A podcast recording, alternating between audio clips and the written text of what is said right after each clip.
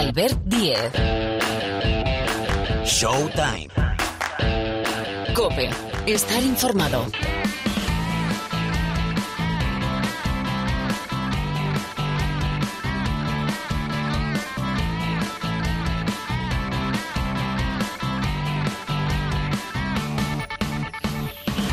Hola, hola a todos, ¿qué tal? ¿Cómo estáis? Bienvenidos, bienvenidas una semana más aquí al Rincón del Baloncesto de la cadena Cope.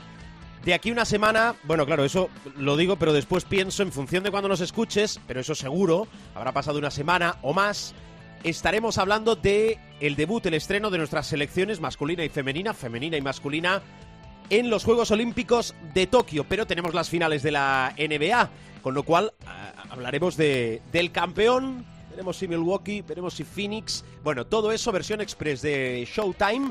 Arrancamos ya. Saludo a Miguel Ángel Paniagua. Hola Pani, ¿cómo estás? ¿Está Miguel Ángel Paniagua? Está. Estoy, estoy, ¿qué tal? Aquí está, está. Eh, eh, somos nosotros que no queremos que estés a la primera y que no- nos respondas dos o tres veces. Está Rubén Parra. Hola Parra, ¿cómo estás? Aquí estamos, amigos. Bueno, pues venga, dicho esto, hablamos de las finales de la NBA, pero antes, a pesar de que vamos a poner esa careta que nos gusta tanto, nuestras selecciones, los Juegos de Tokio ya llamando a la puerta. Dale.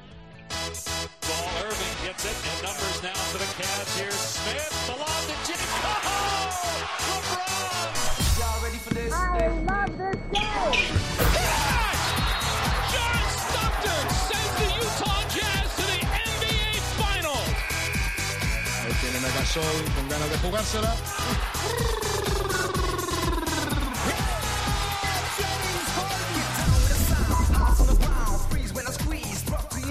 Bueno, porque hablar también, hablar también de las finales de la NBA, eh, están esperando en el combinado de Estados Unidos a alguno que tiene que llegar y que yo creo que le va a ir bien tal y como está. Venimos de un España-Estados Unidos, con lo cual, queridos, Miguel Ángel, Rubén, Rubén, Miguel Ángel, os voy a preguntar por lo que, insisto, está llamando a la puerta, los juegos. Ya tenemos a los 12 de Escariolo, que Miguel Ángel, excepto esa duda, digo duda porque casi estaba descartado, pero finalmente está, y vamos a ver cómo se recupera de esa lesión Juancho Hernán Gómez, son los 12 que, excepto lesiones, excepto eh, que alguien eh, decida dejarlo, que no es el caso, son los 12 que todos más o menos podíamos tener en, en nuestra cabeza, ¿no?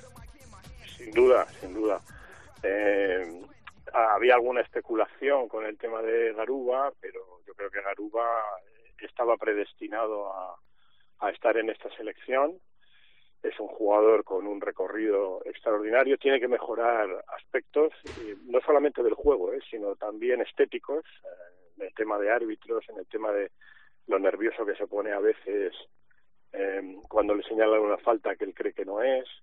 Eh, no creo que tenga un protagonismo excesivo al principio, pero Garuba, lo decía ayer Rubén en, el partidazo, yo creo que Garuba puede ser ese jugador ah, joven, eh, inexperto en la selección, obviamente, en la selección absoluta, quiero decir, pero que en un momento determinado, pues ah, no eh, estos chicos jóvenes no tienen miedo a nada y en un momento determinado pues te puede hacer una secuencia de puntos que te pueden ganar un partido, ¿no?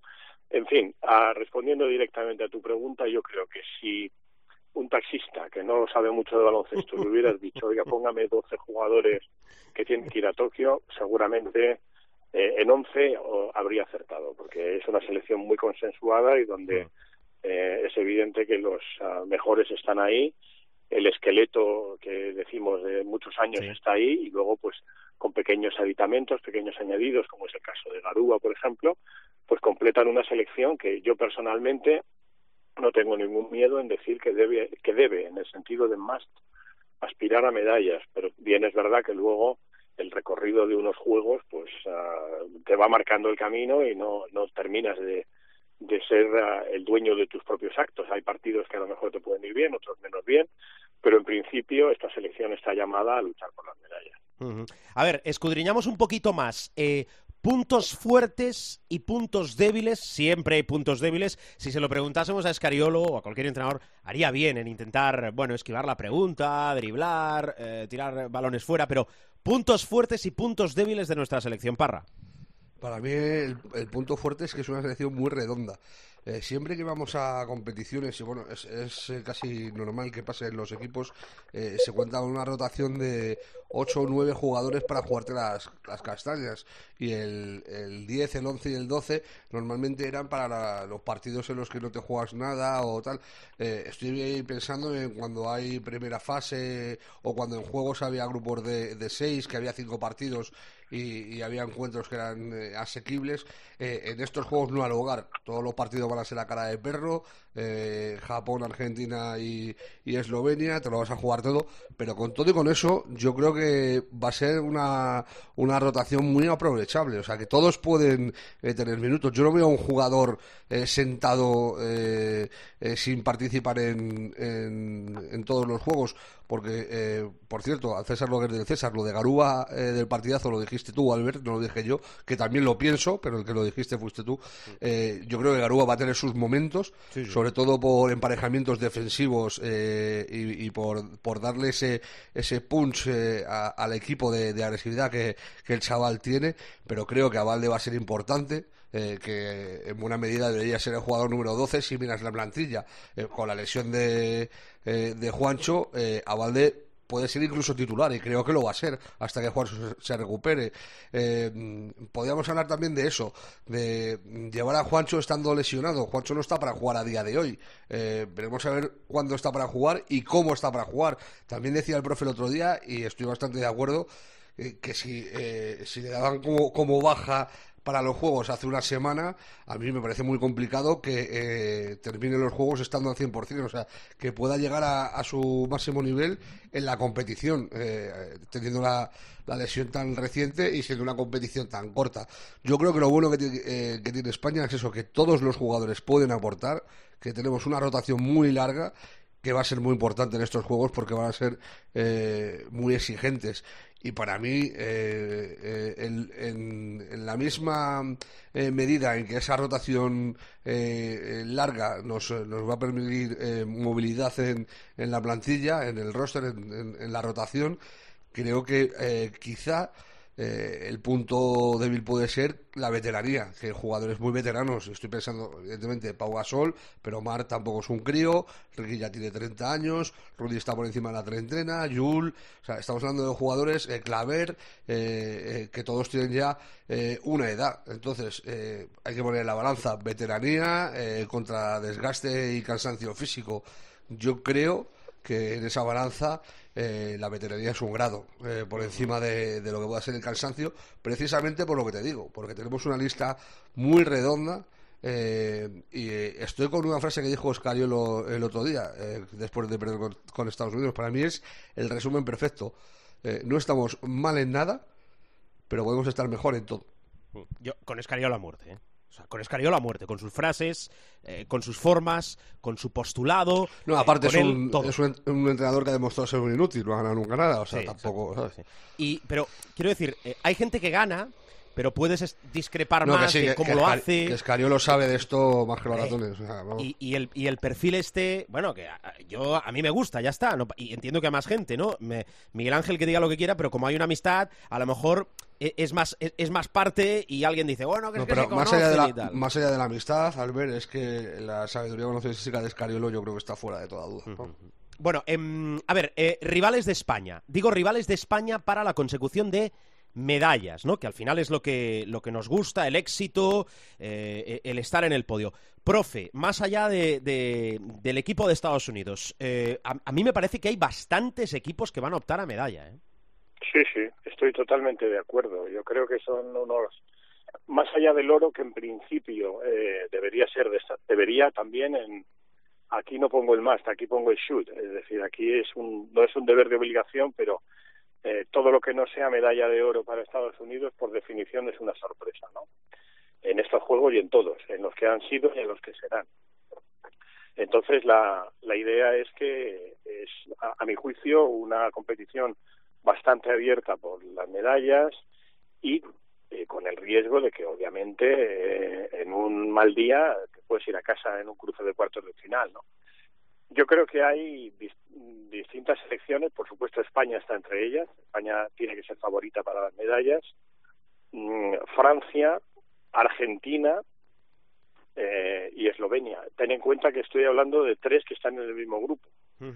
Eh, yo creo que por ahí van a ir los, los tiros. Australia, obviamente, eh, siempre es una selección muy competitiva, es una selección que tiene ganas de, de tocar metal, que se quedó a las puertas en el, en el Mundial, que siempre da partidos durísimos, que eh, tiene muy buenos jugadores, pero sobre todo tienen eso que los italianos llaman grinta, que es el coraje eh, y que pegan como demonios y por lo tanto yo creo que eh, en ese repóker que, que os he dicho es donde debería estar la consecución de las medallas de plata y de bronce. Para mí, ya lo he dicho repetidas veces, el cuarto puesto también me parece un logro para España, porque es verdad que la medalla de chocolate siempre es decepcionante, pero en una competición como esta, un punto arriba, un punto abajo, pues eh, te puedes quedar sin medalla, ¿no? Pero yo creo que por ahí van a ir los tiros. Todo lo que no sea por ahí, eh, la selección eh, que esté en esa pomada será una sorpresa mayúscula. Parra. Para mí el primer escalón es de Estados Unidos, evidentemente. Eh, se les puede ganar, sí se les puede ganar, pero en, en buena lógica eh, deberían ser ellos los que se lleven el oro. O sea, eh, por, por así decirlo, si, si no son el oro, yo creo que va a ser más de mérito suyo que mérito de alguien. Por mucho mérito que hagamos nosotros, por ejemplo, si Estados Unidos está bien, eh, si Durant tiene un, un día de 60% del tiro y Lillard te mete 10 triples, es, que no te alcanza. O sea, eh, las cosas son Yo- como yo son. creo que lo de, lo de Estados Unidos, perdona, ¿eh? y en esto entiendo que coincidimos. Yo creo que mejor o peor selección, que eso también podemos mirar dónde ponemos el, el filtro y el, el baremo, pero yo creo que comen aparte, ¿no? O sea, al final miramos el resto, ¿no? Hay que tener en cuenta una cosa también, Estados Unidos eh, tiene un jugador pivotal que no está todavía en la selección, un jugador pivotal para lo que más eh, adolecen los americanos, que es posiblemente conjunción defensiva. Cuando Ru Holiday esté ahí, yo tengo pesadillas viendo a Ru Holiday sobre Ricky Rubio, o sea, eh, sobre Ricky Rubio, sobre el Chacho o sobre cualquiera. Ru Holiday es el tío más pesado del universo, y si no que se lo digan a Bucket. Eh, eh, cuando llegue Holiday a la, a la selección, más si llega como campeón con el subidón de ser campeón, que es más que probable, eh, yo creo que le va a dar un plus eh, supremo a, a los americanos en dirección y en defensa, que son las dos cosas que para mí más le faltan a- al equipo. eh, que tiene que ver con lo que ha venido diciendo el profe en los últimos días y que estoy totalmente de acuerdo. Es que es muy complicado coger a 12 estrellas y hacerles equipo en una semana eh, o en dos semanas, que es lo que han tenido los americanos, dos semanas eh, para trabajar los juegos.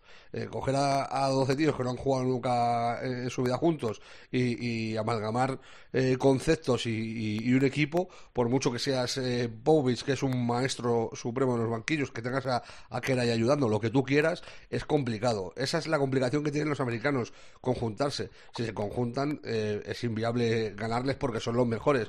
Dicho esto, en baloncesto puede pasar cualquier cosa, pueden tener un día malo y si tú tienes un día redondo, pues a mí en un segundo peldaño estamos, para mí, nosotros. Yo, de hecho, me da bastante miedo esto, porque eh, eh, en el Mundial que ganamos eh, en el 2019, nosotros, yo me veía en un tercer escalón de, de candidatos. Veía a Estados Unidos los primeros, luego veía selecciones eh, como Serbia, por ejemplo, o, incluso Grecia, eh, con mayor potencial a nosotros, incluso Australia, y luego ya nos, nos veía a nosotros. Yo en este caso sí que nos veo en el segundo escalón junto a los australianos. Para mí los australianos son, eh, quitando Estados Unidos, la selección más dura de todas. Por calidad, por físico, por cómo juegan y porque tienen precisamente eso, que son un núcleo eh, muy, muy homogéneo de un equipo que lleva muchos años jugando juntos, eh, en los que eh, se van editando eh, piezas según pasan los, eh, los años. Y luego, eh, en, en ese grupo que peleé por las medallas, evidentemente meto a Francia, no, no puede ser de otra forma. A Argentina la meto por respeto, por su capacidad eh, eh, competitiva, pese a que creo que está un escalón por debajo. Y luego hay una selección eh, que a todo el mundo le llama la atención, que se ha arrasado en el preolímpico en Lituania y que tiene un chaval que es un loco de esto, que se llama Luka Doncic, que es Eslovenia. Luca, Luca. Ah, sí, Eh, sí, vale, sí, sí, perdona, sí. Doncic. Si, si pensamos en medallas, tenemos que pensar en esas selecciones. Y luego, eh, que haya algún underdog, algún, algún equipo sorpresa. Pues a lo mejor Italia puede hacer un campeonato eh, supremo, pero yo, más allá de eso, yo a Alemania no la veo luchando por las medallas. A lo mejor luego dan el sorpresón y, tal, pero yo a Alemania no, no le veo luchando por las medallas. a, a la, a la República Checa tampoco la veo luchando por las medallas. A mí Nigeria, por mucho que ganara a Estados Unidos y, que ha mostrado eh, cosas muy buenas, la veo haciendo un buen papel digno, pero no la veo tampoco luchando por, por medallas.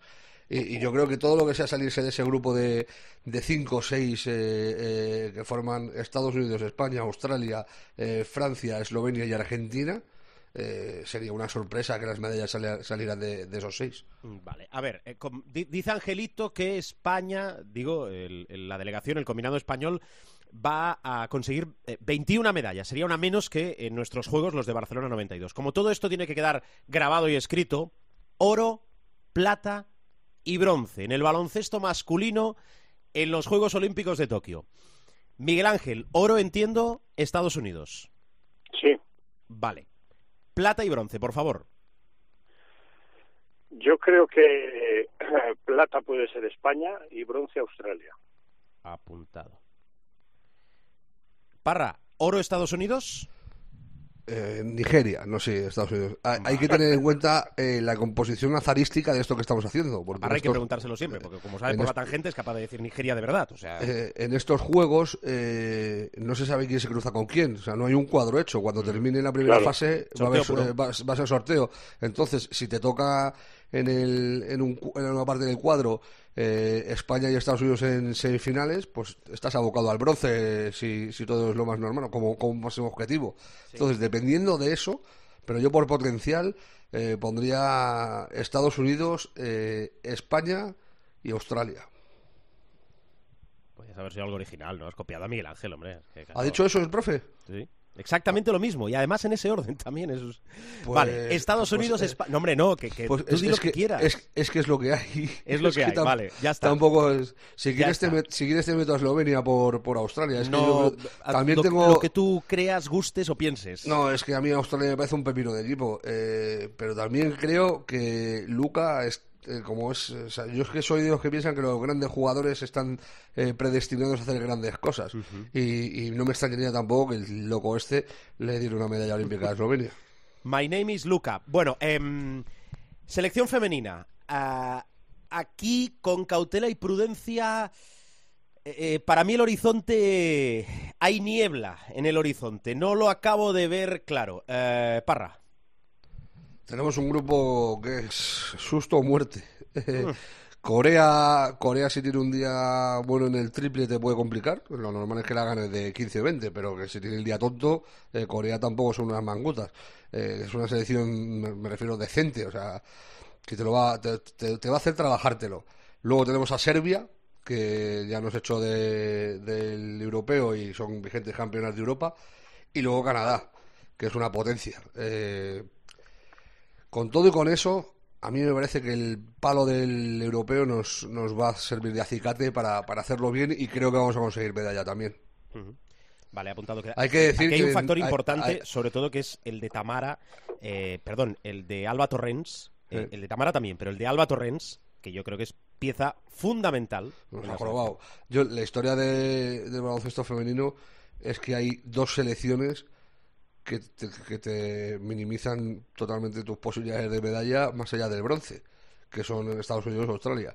O sea, Estados Unidos perdió el otro día un partido que hacía 154 años que no perdía, eh, precisamente contra Australia, y creo que no se va a volver a dar eso nunca más. O sea, el equipo femenino de Estados Unidos, si decimos que, que el oro de, de los, eh, de los chicos es, es, casi una obligación, el, el, femenino yo que lo doy por mega supuesto.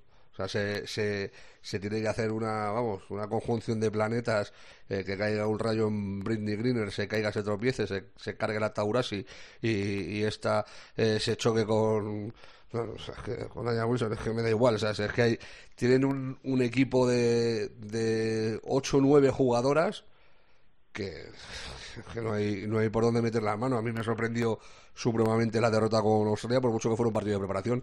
Y luego eh, Australia eh, es que tiene un factor determinante que es, es la mí es una jugadora que es indefendible. O sea, Vale, la opinión de Parra. Eh, profe, selección femenina, el baloncesto femenino en los Juegos, eh, nuestro equipo, España, ¿cómo lo ves? Eh, ¿Divisas un, un horizonte y un paisaje más claro o no? Bueno, veo un horizonte inmediato de una primera ronda brutal, eh, ya lo ha definido muy bien Rubén, con tres equipos, tres equipazos enfrente, eh, y ahí sí que os digo que mi impresión es que puede pasar cualquier cosa, cosa que no suelo decir, pero es muy eh, probable que el orden jerárquico teórico del grupo no se mantenga, porque eh, la diferencia entre las cuatro selecciones eh, no es muy grande, y particularmente entre tres, ¿no? Canadá, Serbia y España. Como decía Rubén, si Corea tiene un buen día, Corea es otro equipazo también. O sea que nos ha tocado un grupo durísimo.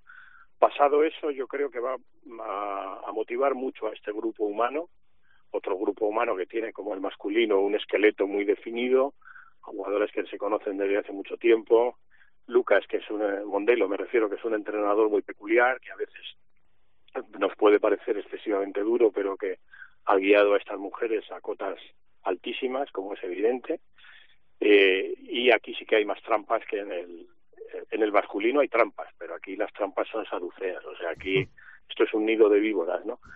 Pero yo creo que la motivación de lo que ha pasado en el europeo puede servir de acicate para que este equipo eh, dé el máximo y nos, nos, nos haga disfrutar, ¿no?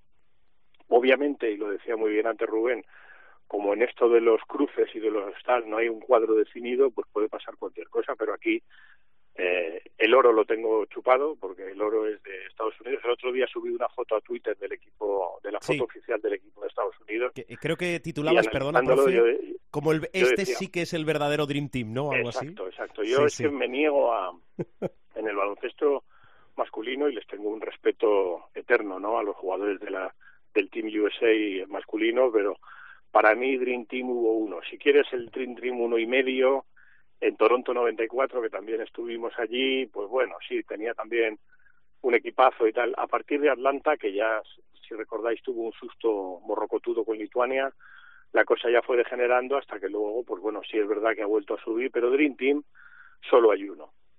Pero es que estas mujeres son el Dream Team y encima les falta la Ionescu, que eso es, eh, esa jugadora es estratosférica también, o sea, y, y piensas, menos mal que les falta la Ionescu, porque si no, yo creo que simplemente, como decía aquel legendario que tú te acordarás, Albert, y Rubén seguro que también, aquel legendario entrenador de fútbol, Elenio Herrera, estas sí que podrían ganar casi sin bajar del autobús, ¿no?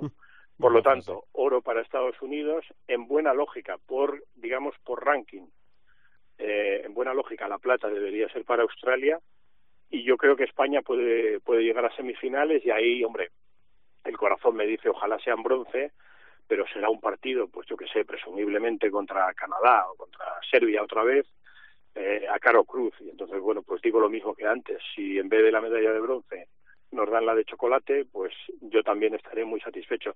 Pero tengo la, sana sospecha de que estas mujeres eh, expoliadas por lo que les ha pasado en el europeo nos van a dar más de una alegría. Bien, ojalá. Escucho a Parra abrir el micrófono, eso se acerca, Sí, no, se es- abalanza sobre él y digo, tiene ganas de decir cosas, Parra. No, no es, es que vi- viendo la foto de las americanas te lo digo en serio. O sea, Te da miedo, ¿no? me- No, no, es que se me dan su- sudores fríos. O sea, es que no hay una inútil, macho. O sea, eh, o sea es que eh, eh, es- es- Skylar Diggins, eh, Joel Lloyd, Bri- bueno, Brianna Stewart, que posiblemente sea ahora mismo la mejor jugadora del mundo, eh, Taurasi, eh, Aya Wilson, eh, Britney Greener, que te mide dos metros y pico, Silvia Fowles, que es otra pivo que no la mete en mano ni, ni muerto, eh, Tina Charles, otra figura, eh, Suber, que vamos a hablar de Suber, que tiene más títulos que, que yo años. o- es que, es que, no sé, yo... Y como decía yo, y encima les falta la Ionescu. O sea, que Sí, ya... no, no, o, o del Don, por ejemplo, que eh, fue Sí, hace también, dos años y ha tenido un último año y medio complicadillo y, y tal, ya tuvo los, pro- los problemas de, de la burbuja y tal, y, pero, eh, a ver, eh, yo sí, No, yo aquí tengo- si me permitís, lo que tengo que decir es que para el aficionado que se acerque al baloncesto en los juegos, ah, y esto es algo que mucha gente me ha dicho que era anatema, ¿no? Pero yo disfruto más viendo jugar al equipo femenino de Estados Unidos que al masculino, porque el masculino tiene ese componente, el femenino es verdad que cada vez más, ¿no? Pero el masculino tiene ese componente de calidad, pero sobre todo un físico que te va matando, eh, como decía Rubén antes, eh, cuando venga Holiday, pues eh, ese es el prototipo de jugador físico en defensa, que te va pegando, que te va zurrando y tal, y termina por desgastarte por, por, por asfixia prácticamente. Pero las jugadoras de Estados Unidos juegan un baloncesto fundamental, y cuando digo fundamental es que ejecutan los fundamentos del baloncesto como ya no se ve en el baloncesto masculino, es decir, el pase, el dribbling, el tiro libre, o sea, los tiros libres están en unos ratios en el en el equipo USA femenino bestial, con un ochenta y tantos. Eh, entonces, eh, para el aficionado casual, yo le recomiendo que, eh, que vea el equipo femenino de Estados Unidos. Porque es verdad que a lo mejor a, a los puristas dicen, bueno, el baloncesto femenino no es lo mismo y tal, pero de verdad que ven jugar a Estados Unidos y luego hay selecciones muy buenas también. Australia juega muy bien, España cuando juega juega muy bien, Serbia, Serbia también. Hay Pero- muy buenas selecciones, ¿no? Pero que un partido de Estados Unidos contra España, Estados Unidos contra Serbia es un partido para disfrutar y para contemplar lo que es el baloncesto fundamental, el baloncesto eh, Sí, académico, sí, sí, el baloncesto Académico, Y, es, sí. es, es, es lo que estamos diciendo, que es que eh, de todas formas tú, cuando el profe dice, no, el equipo americano masculino eh, es a lo mejor el, el equipo A menos, eh, por, por no decir que, que no, no van los supremos, te falta Curry, te falta LeBron, te falta Anthony Davis, Kyrie Irving, Kawhi Leonard, Harden, o sea, te faltan 7 8 jugadores que deberían estar ahí en vez de los que están, eh, para que fuera el equipo superlativo y el verdadero Dream Team actual de, de baloncesto. Pero es que ya te digo, en el, en el de chicas es, es complicado meter. Yo, si, si a a mí de, de jugadores top, eh, la única que me falta suprema es del Don, que ya te digo que llevo un año y medio a ciego entre lo que pasó la burbuja, luego lo- las, las hernias de disco, llevo un año y pico sin jugar, y, pero, pero jugadoras top, top supremas de la liga, eh, no sé, ¿qui- ¿quién falta en esa lista? O sea, a mí, a mí me, me parece que, que no hay eh, posibilidad de meter las manos por ningún sitio. O sea, es que son un equipo redondo que tiene de todo y que aparte luego es lo que dice el profe, que académicamente juegan un baloncesto precioso. Bueno, vamos a ir eh, virando, vamos a ir girando hacia las finales de la NBA, que eso también tiene miga. Eh, dos cosas. Parra y Miguel Ángel, el profe y Parra van a estar, arduas negociaciones hemos tenido con Schwankar encerrados en el despacho para que estén durante todos los juegos para ofreceros bueno la mejor opinión y las transmisiones de- del baloncesto de, los Juegos Olímpicos con nuestras selecciones. Eh, una pregunta que si se convierte en debate me parece fantástico porque sabéis que tenéis eh, terreno libre para opinar, decir eh, lo que absolutamente queráis, pero si se convierte en debate os pido que sea breve. El baloncesto 3x3. Eh, quiero saber vuestra opinión y vuestra opinión que sea olímpico. Profe. A mí me parece, volvemos a lo mismo, ¿no? Puristas hay para todo, ¿vale? O sea, puristas hay para todo y de la misma forma que habrá quien diga que los programas que hacemos nosotros en la COPE eh, no son la radio de antes y tal, pues habrá quien diga que somos innovadores y, y por eso somos número uno en deportes y vamos camino de ser número uno en todo, ¿no? Pues aquí pasa lo mismo, ¿no? Es decir, eh, el baloncesto 3x3 es un apéndice del baloncesto, es una modalidad eh, que ha ido tomando pujanza y que yo entiendo que haya puristas que digan, no, pero bueno, eso no es baloncesto, pero yo siempre recuerdo lo mismo. Hay un ejemplo muy cercano, tan cercano que es de los ah, de los Juegos del 92, si no me si no me no, de perdón, de Atlanta 96, que es con el beach volley, con el uh, volley playa, ¿no?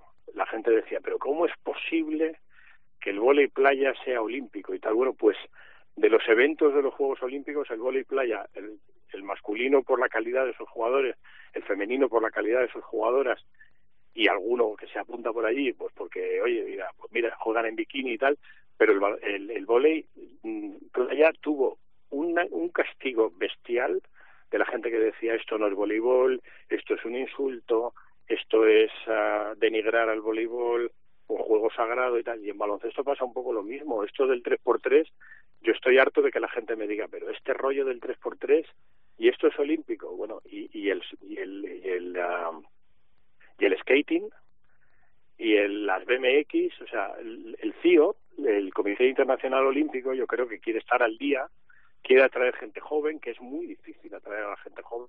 Si la NBA en sus finales ya sufre porque no atrae público joven, imagínate los Juegos Olímpicos que para el, el tío joven, salvo hechos puntuales, es mucho tostón, ¿no? En resumen, el baloncesto 3x3 me parece muy bien que sea olímpico, todo lo que sea baloncesto me gusta, es decir, me da igual que sea tres por tres o uno por uno, a mí me gusta el baloncesto y me gusta verlo en sus diferentes formas y modalidades. Nosotros yo creo que eh, tú mismo lo has dicho en tus propias palabras en el preámbulo, antes de darnos paso a este debate, eh, vamos a dar los partidos de la selección masculina y entiendo que de la femenina también. También había puristas que decían que el baloncesto femenino, pues también denigraba el baloncesto, ¿no? Porque las chicas jamás alcanzarían el nivel y tal.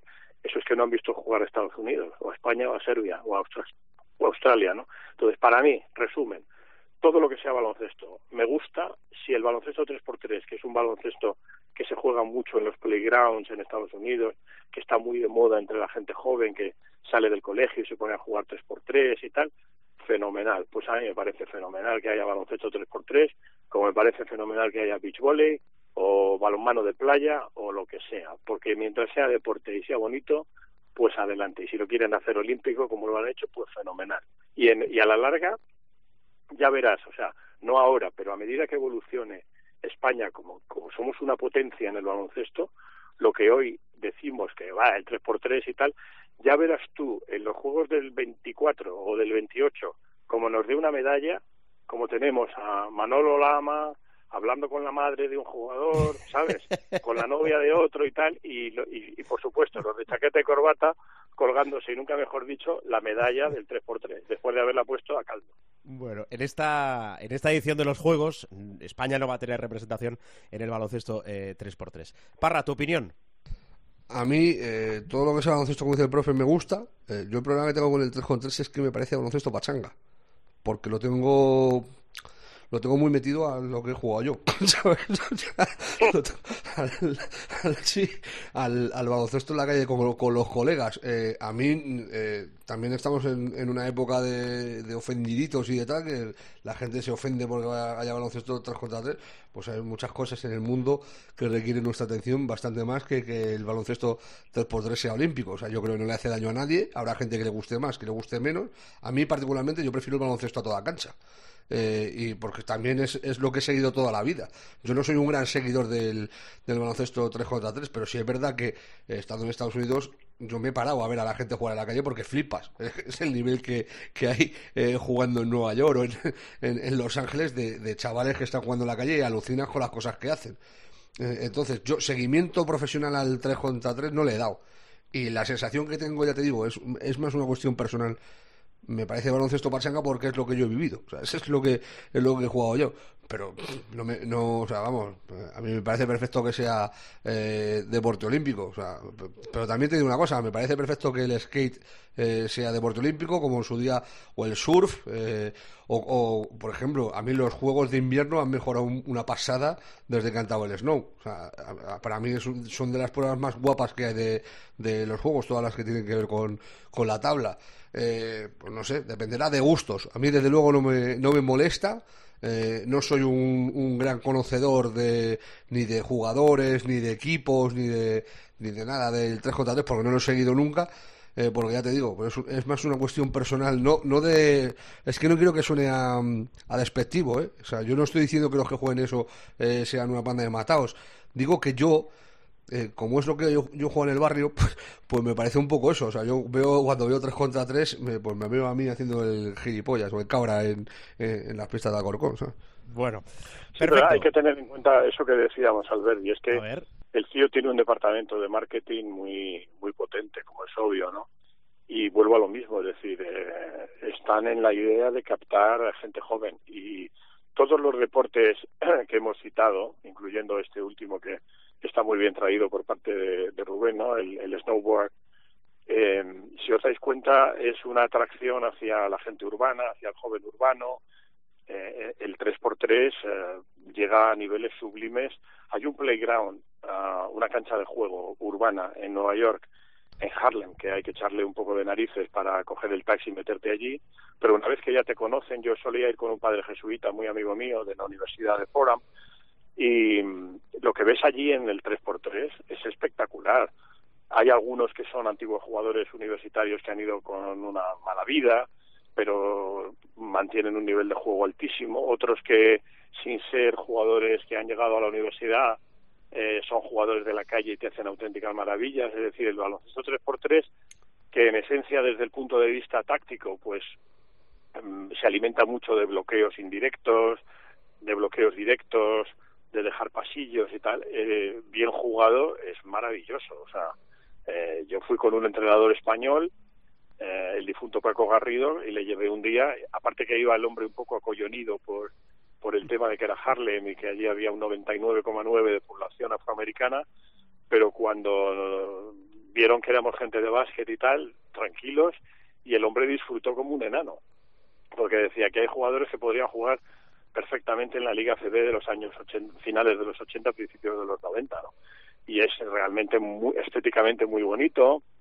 Hay una peli que es, aquí se tradujo por los blancos no la, no la saben meter, me parece. Sí. O, Sí, o- Jump, que sí. hacían Woody Harrelson y, y Wesley el otro, Snipes, el- el Wesley Snipes. Wesley Snipes, que ahí daba un poco una idea de... Es un baloncesto muy espectacular. Y lo que trata el CIO es de, no solamente con este deporte, sino con todos los que hemos citado anteriormente, captar eh, audiencia joven y por lo tanto pues bueno oye bienvenido o sea cuando nos toque narrar porque narraremos baloncesto 3x3 porque esta vez no como tú has dicho pero en el 24 en el 28 España seguro que tendrá equipo 3x3 pues cuando nos toque narrarlo pues Rubén y yo analizaremos las jugadas nos aprenderemos los jugadores y tal pero ya digo que es un baloncesto más básico lógicamente porque está reducido a a un espacio muy corto a, a media pista pero es muy bonito en, en su ejecución y sobre todo gusta mucho a los jóvenes.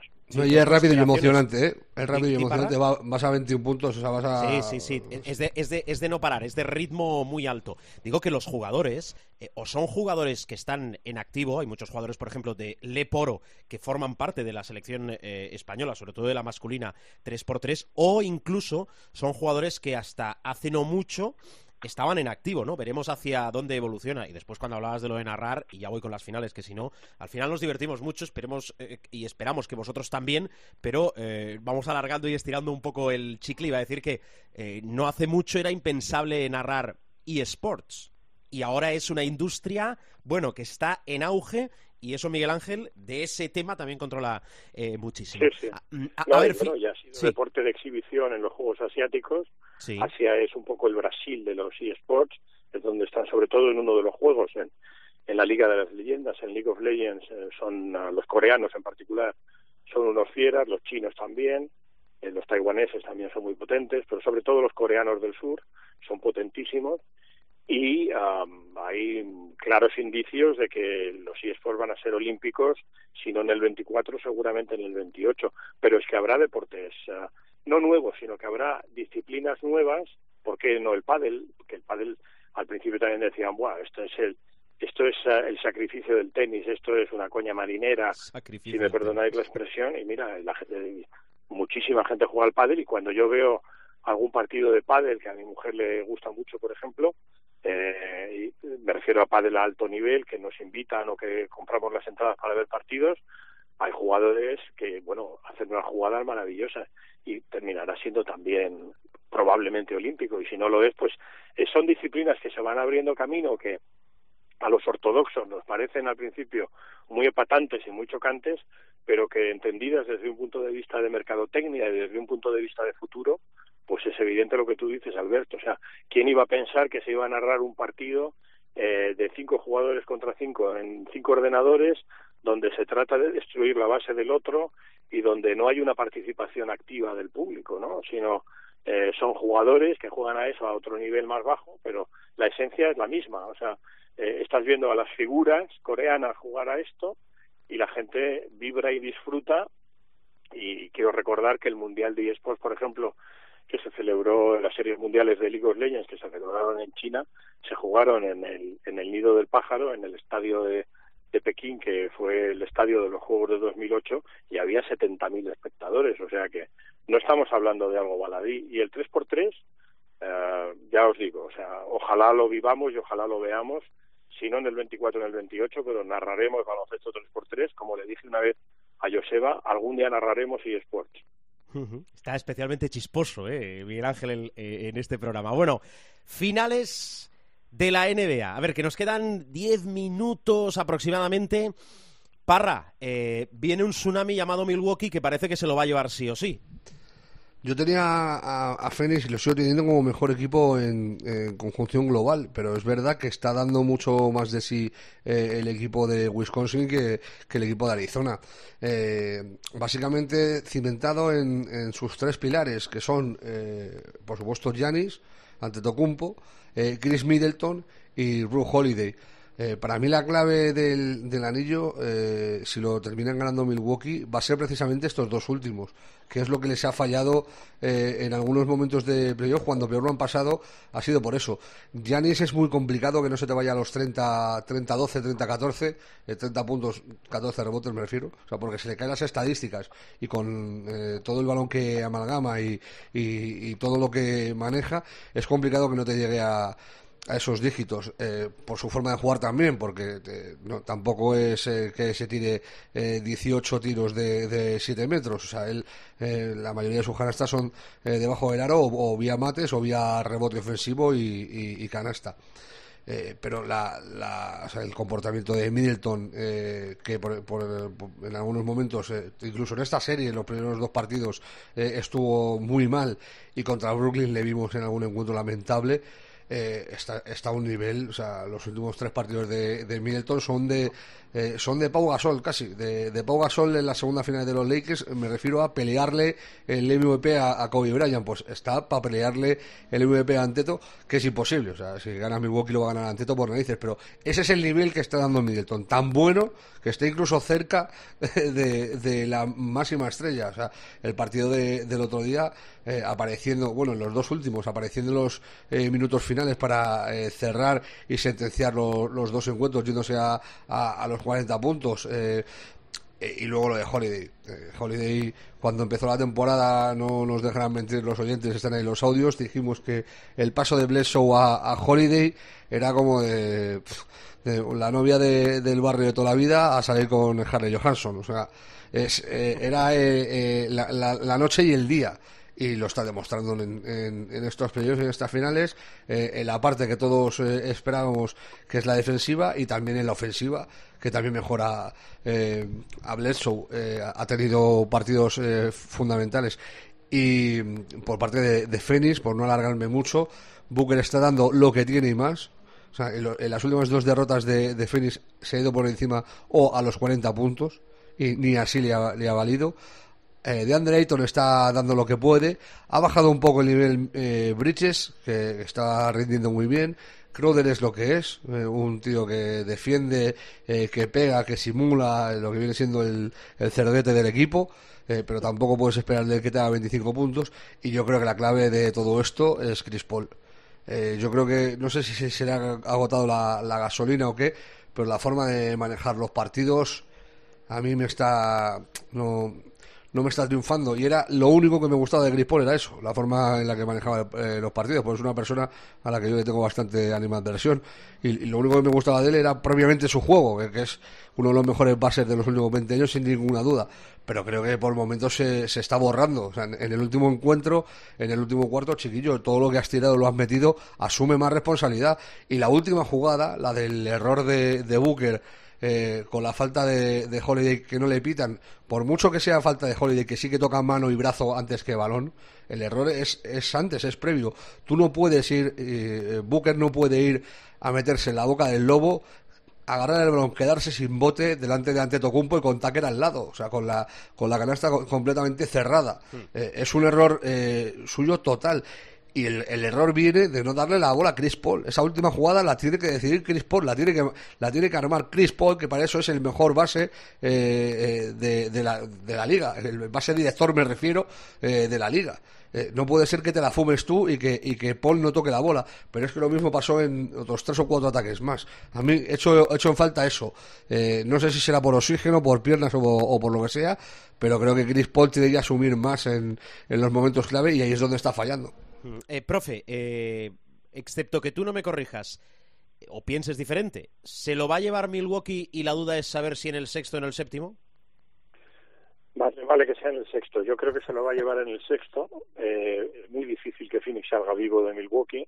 Eh, y en el séptimo sería demasiado riesgo para, para Milwaukee. Yo creo que van a intentar finiquitar la serie, eh, pues bueno, un poco en base a lo que hemos analizado estos estos días de atrás, ¿no? Eh, Phoenix ha empezado, empezó muy potente la serie, eh, con un Chris Paul uh, dominando el tempo de los partidos, controlando el partido, y debo decir también que con un Monte Williams, el entrenador de Phoenix, excelso en la dirección.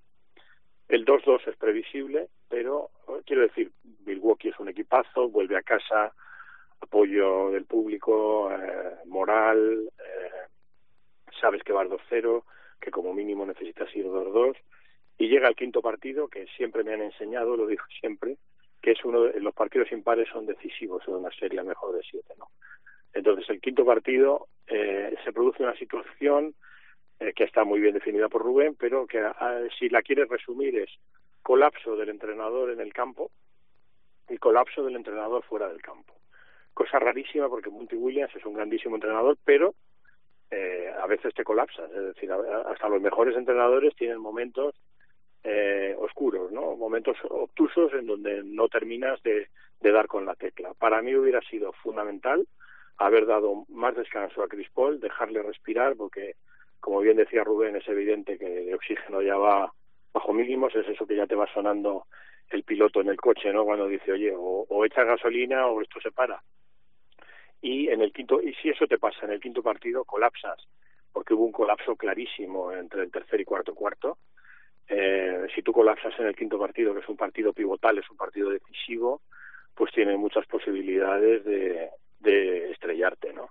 Y ahora Phoenix queda a merced de Milwaukee y yo creo que Milwaukee para mí sería una gran sorpresa. Phoenix puede hacerlo, ¿eh? porque tiene equipo, pero yo estoy absolutamente convencido que el triunvirato de Holiday, Middleton y Giannis, Giannis va a hacer su, su partido, eh, Middleton va a hacer su partido, que está haciendo unos partidazos a partir del tercer encuentro de la serie magníficos, y luego está Drew Holiday, que la poca gasolina que le quede a, a Chris Paul se la va a exprimir, pero además en el sentido literal, o sea, le va a exprimir literalmente y físicamente para que saque la poca gasolina que tiene. Yo veo muy difícil que Phoenix sobreviva al, al sexto partido y creo que Milwaukee va a ser campeón a pesar de que Phoenix lo tenía todo a favor, ¿no? Y también hay que decir que cuando tú tienes, ninguno de los dos equipos tiene una tradición ganadora, ni mucho menos como lo pueden tener las que yo llamo grandes dinastías del baloncesto, ni que decir tiene Celtics, Lakers, eh, Chicago, que luego tuvo una dinastía y tal, eso que se habla muchas veces del Madrid, del Barça, ¿no? Acostumbrados a ganar finales, sobre todo del Madrid, ¿no? Acostumbrados a ganar finales, la experiencia y tal. Ninguno de las dos la tiene, pero es evidente que a Phoenix, aparte de la gasolina, le han temblado un poco las piernas. El quinto partido, desde un punto de vista analítico, fue un fallo garrafal de los dos entrenadores, desde el campo y desde el fuera del campo. Y mira que son los dos, lo ha dicho Rubén, Chris Paul es un base estratosférico y Monty Williams para mí es el entrenador del año con gran diferencia, pero hay momentos en que tienes que hacer a lo mejor un ajuste que te puede definir un partido, no lo haces y colapsas. Y ese colapso puede ser letal para, siendo en el quinto partido, tú colapsas en el primero y tienes tiempo de recuperar, o en el segundo, pero en el quinto y con el sexto jugándote la vida en Milwaukee, es probablemente un colapso que te va a matar. Bueno, he tomado nota. Eh, cerramos ya. Parra, como sé que siempre tienes alguna pincelada final y siempre aportas, tiene que ser eso, un flash, una pincelada si tienes algo. Si no, calla Sí, no, para siempre. 10 segundos, eh, básicamente. Lo normal es que gane Milwaukee, pero esta temporada no es normal. O sea, lo mismo los Suns hacen la gracia. Y luego, eh, una, el lunes se cerró el plazo de, eh, de retiradas de- del, draft, draft, sí. y, y Alocen se ha borrado. Eh, estamos esperando a que salga la, la lista oficial, eh, pero de momento, ya te digo, de los, de los nombres españoles eh, más llamativos que había, eh, eh, por lo visto, sigue, el chaval. No, no se ha borrado. No se ha borrado Garuba, ¿no? Bueno, eh, no es el momento, parece, Alocen, ¿no? Sí que es su momento en, el, en este Real Madrid donde debe tener eh, peso temporada tras temporada, más peso todavía. Muy bien, eh, queridos, es un auténtico placer que, que sé que es recurrente, pero vuelvo a tomar el copyright de Miguel Ángel Paniagua y la reiteración no desgasta el concepto, ¿verdad, profesor? Muy bien, muy bien. Eso. Nada, deciros muy rápidamente que Neisha Carey va a ser asistente entrenadora, Vale. y digo entrenadora, de Portland Trail Blazers por la influencia de los propietarios que hablábamos un día, ¿no? Recordáis que dije eh, el general manager de Washington tiene otro candidato, pero el propietario O sea, al final ha ganado, ha Wes ganado el propietario, eh, elijísimo pues ha ganado el propietario Sí. como tiene que ser. Los propietarios al final de una manera u otra ganan. la mujer de Paul- del difunto Paul Allen, que es ahora dueña de los Portland Trail Blazers como accionista mayoritaria, quería a Becky Hammond. Eh, aquí se dejó llevar por eh, los consejos de, de Neil Osley, del general manager y de los técnicos de- del equipo, pero ha impuesto eh, el hecho de que no pudiendo ser Becky Hammond, porque Becky Hammond para ser segunda entrenadora prefiere quedarse con Popovich y hace muy bien, eh, incorporan a Neisha Carey, que es una muy buena entrenadora, ha trabajado sobre todo en el baloncesto universitario y es la tercera mujer que se incorpora a un staff técnico, pero aquí es una clara imposición de la mujer Paul Allen que dijo, no me habéis dado el gusto de tener a la primera entrenadora mujer, pues ahora vais a meter una segunda entrenadora que, mm, a mí me complazca, ¿no? Y, y que sepáis que va en Neisha Carey, que va a estar en el staff de los Portland Trail Blazers, primera vez para Portland, tercera vez para la, para la NBA. Bueno, estas son las noticias y el por qué pasan las cosas. Miguel Ángel, eh, cuídate mucho, hablamos. Una- un abrazo grande, nos escuchamos. Chao. Sí, señor, profesor, un abrazo grande. Felices días y feliz semana olímpica. Parra, lo dicho, cuídate también, ¿eh? Sí, ya lo próximo son los jueves. Sí, sí, eh, 26, lunes 26. Aquí juegan y se estrenan nuestras selecciones. Lo contamos todo, ¿eh? que tenemos horas para dar y vender y gente, bueno, para explicarnos las cosas desde donde haya noticia. Cuídate, Parra, adiós. ¡Hala, adiós! Nos despedimos, venga.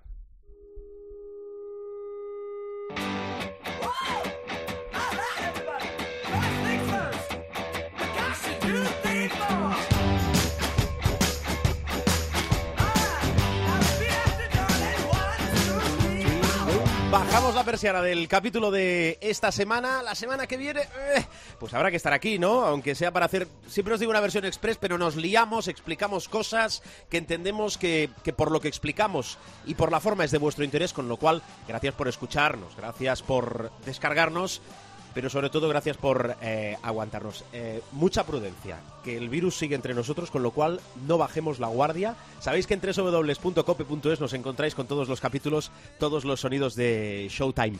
¡Feliz semana de baloncesto! ¡Adiós!